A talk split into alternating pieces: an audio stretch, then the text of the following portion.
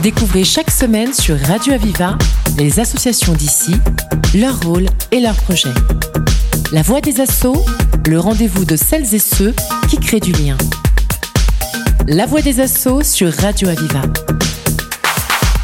Bienvenue dans la Voix des Assauts. Nous avons le plaisir d'accueillir le président de l'association Histoire et Mémoire. Bonjour David, David Storper. Bonjour à toutes et à tous. C'est un plaisir que de vous avoir. Nous pouvons nous parler de, de, des grandes manifestations que, que vous faites. Il n'y a pas longtemps, on s'est vu pour, euh, pour Anna, non pas Rennes, mais Anne Frank. Anne Frank, oui. Et ça, ça a été un, un, gros succès. Ça a été un crois. gros succès euh, et même des écoles ont pu euh, ont pu assister. Euh, on avait une centaine de personnes à Nîmes pour, euh, pour voir Anne Frank. Anne Frank qui a fait boule de neige justement grâce à ce côté pédagogique qui avait été euh, pour les élèves, offert pour les élèves, un livre que tout le monde bien sûr connaît. Eh bien, il y a d'autres manifestations qui vont se faire justement grâce à grâce à grâce à l'association euh, d'histoire et mémoire. Alors, euh, il, y a une, il y a une manifestation qui s'est déroulée à Nîmes, mmh. euh, le 158e anniversaire de la naissance de Bernard Lazare. Ça, c'est pas vieux, hein, c'était quand ça? C'était le 14 juin. Le 14 juin. Euh, ça a été un succès. On, Nîmes a célébré euh, Bernard Lazare. Bernard Lazare, ce grand homme, je dis bien grand homme, qui a eu droit euh, à l'époque à sa statue au Jardin de la Fontaine, au même titre que Jean Roboul ou Antoine Bigot et euh, qui a malheureusement euh, qui n'a plus sa statue euh, suite à des événements pendant la Seconde Guerre mondiale. Pour pour info, euh, donc euh, Bernard Lazare, c'était le premier défenseur de du capitaine Dreyfus euh, pendant l'affaire qui a secoué le monde médiatico-politique. Alors c'était un journaliste, il était juif, mais se considérait comme athée. Il était anarchiste et il a, à la fin de sa vie, il s'est occupé de travailler sur le sionisme euh, libertaire, euh, aux côtés de, de Monsieur Herzl. Et, ce Bernard Lazare a eu droit à cette statue. Et collectif Histoire et Mémoire, mais pas seulement, euh, des citoyens à Nîmes, des citoyens en France. Je pense à Yves Duteil, qui soutient notre action qui est euh, aussi petit-neveu du capitaine Dreyfus. Oui, il y a un lien familial. Voilà, Carole Sandrel, euh, qui est la petite nièce de Bernard Lazare, euh, mais aussi d'autres personnalités. Aujourd'hui, voilà, soutient cette action, action qui que, que, nous discutons actuellement avec les les autorités locales. je pense à la mairie, au département, à la région. Euh, pour réaliser ce rêve de revoir cette statue qui n'est pas qui n'est pas un, nouveau rêve puisque euh, la statue est réalisée. Non, la statue n'est pas réalisée. Pas encore. La statue a été réalisée. Elle a été détruite. Oui. Elle a été mise dans le monument euh, de la résistance et de la déportation dans la construction -hmm. de ce monument. Euh, et aujourd'hui, il est question de la reconstruire pour le 160e anniversaire de Bernard. Je me suis à l'identique. La refaire à l'identique euh, ou pas, ça c'est une question artistique euh, que nous allons établir, car il est difficile de refaire un monument euh, sculpté par des personnes. C'est, c'est, ça tombe sur le, sur, sur le coup du droit d'auteur.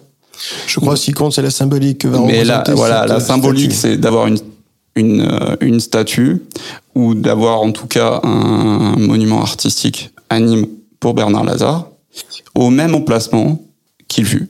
Bravo au collectif que vous représentez. Ça a été un travail de longue haleine que de refaire tout ça, de retrouver les témoignages, la famille. Duteil, j'ignorais qu'il était aussi lié à Dreyfus. Effectivement, c'est un travail de longue haleine, mais euh, qui peut être d'une grande portée euh, positive pour Nîmes, euh, le Gard, l'Occitanie et la France. Oui, parce que c'est un symbole derrière tout ça. Je disais, elle-même, la, la, la, statue est symbolique, mm.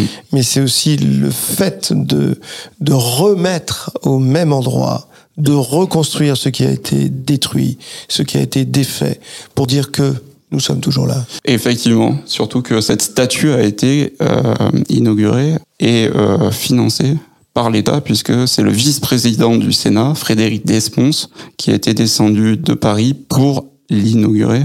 Et c'était une fierté de, dans toute la France euh, d'avoir cette statue, puisque des cartes postales existent de cette statue et euh, qu'elles étaient envoyées entre entre commerçants, entre entre personnes. voilà, c'était une fierté d'avoir cette statue.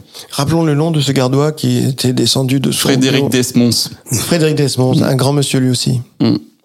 Quels sont les autres événements que, que, auxquels on peut se préparer de la part du, de, de votre association, David? Donc là, nous sommes en train de budgétiser, euh, travailler avec les collectivités territoriales pour euh, pour mettre en place le projet, projet qui d'ici la fin de l'année doit être bouclé si on veut atteindre euh, l'objectif de 2025. Euh, c'est-à-dire d'avoir une statue, euh, de savoir quelle statue ou quel monument on souhaite faire. Beaucoup euh, d'artistes ont répondu présent. Pour ça, voilà, j'appelle.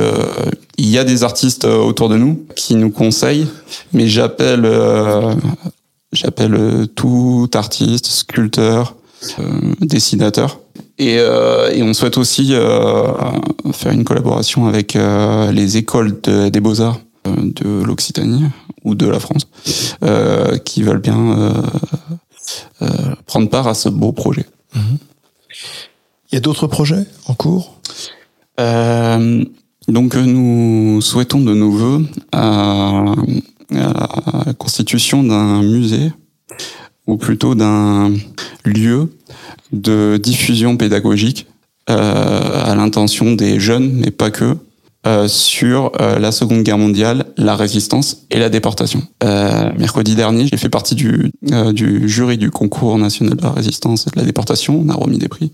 Mais toutes les actions, c'est-à-dire créer des plaques, créer des mémorials, et euh, faire parler, c'est bien, mais il faut aussi des personnes qui soient formées à parler auprès des jeunes, auprès des enseignants, pour les aider à transmettre, à diffuser cette part de l'histoire qui n'est pas simple à enseigner. Cela signifie qu'il y a une méthodologie pour cela? Euh, méthodologie, euh, ça, je suis pas ministre de, l'Éducation nationale. Il y, a, il y, a, toute une méthodologie qui est mise en place par euh, l'Éducation nationale. Mais en revanche, voilà, je, il y a plein d'actions et euh, et cela vaut un lieu euh, dédié à la transmission de ce qui ce qui peut se faire dans Nîmes et dans le Gard comme euh, il a pu se faire euh, dans le euh, dans en Haute-Garonne à, Toulouse. Oui, c'est la question que j'allais vous poser, David. Il y a d'autres départements qui qui l'ont déjà mis en place? Voilà. Et oui, il y a d'autres départements qui l'ont déjà mis. Je sais qu'il y a un projet aussi du côté des Bouches-du-Rhône. Il y a beaucoup d'actions qui se font et dans le Gard, il faut aussi que ça se passe. Le Gard a été terre d'asile, a été terre de persécution aussi, et il faut l'expliquer avec bien sûr des, un personnel formé à ça. Et euh, nous, on souhaiterait que euh, ce lieu soit présent dans deux arches de la gare.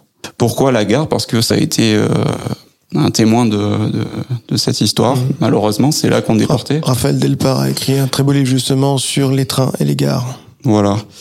Et tous les deux ans, je crois, il y a une cérémonie qui se fait euh, à la gare et, et ça serait bien d'aller au bout, euh, c'est-à-dire d'avoir vraiment un lieu qui serait accessible par tous les par toutes les classes et tous les publics du Gard quoi. Et pas que, puisque dans le Gard, on a interné des Allemands, des Autrichiens, des euh, futurs Américains. Donc ça peut ramener aussi un tourisme à Nîmes et dans la région et montrer que malgré les, les ravages euh, de l'histoire, eh ben on, on cherche à ce que ça se reproduise plus. Et pour ça, on, on analyse ce qui s'est fait et, ce qu'il faut pas refaire. Merci David. En tout cas, on sait que le musée verra de toute façon le jour. On a tout à fait confiance en cela. Merci beaucoup David Storper, en tout cas, en tant que président Histoire et Mémoire, de nous avoir euh, bien parlé, de nous avoir éclairé sur cette statue qui reverra sa place. Et Dieu sait si c'est important, en tout cas dans le, les jardins de la Fontaine. Merci beaucoup David. Merci beaucoup à vous. C'était La Voix des Assauts, l'émission qui donne la parole à celles et ceux qui créent du lien. Retrouvez cette émission et toutes les infos sur Internet. radio-aviva.com, rubrique La Voix des Assauts. Une émission de Radio Aviva.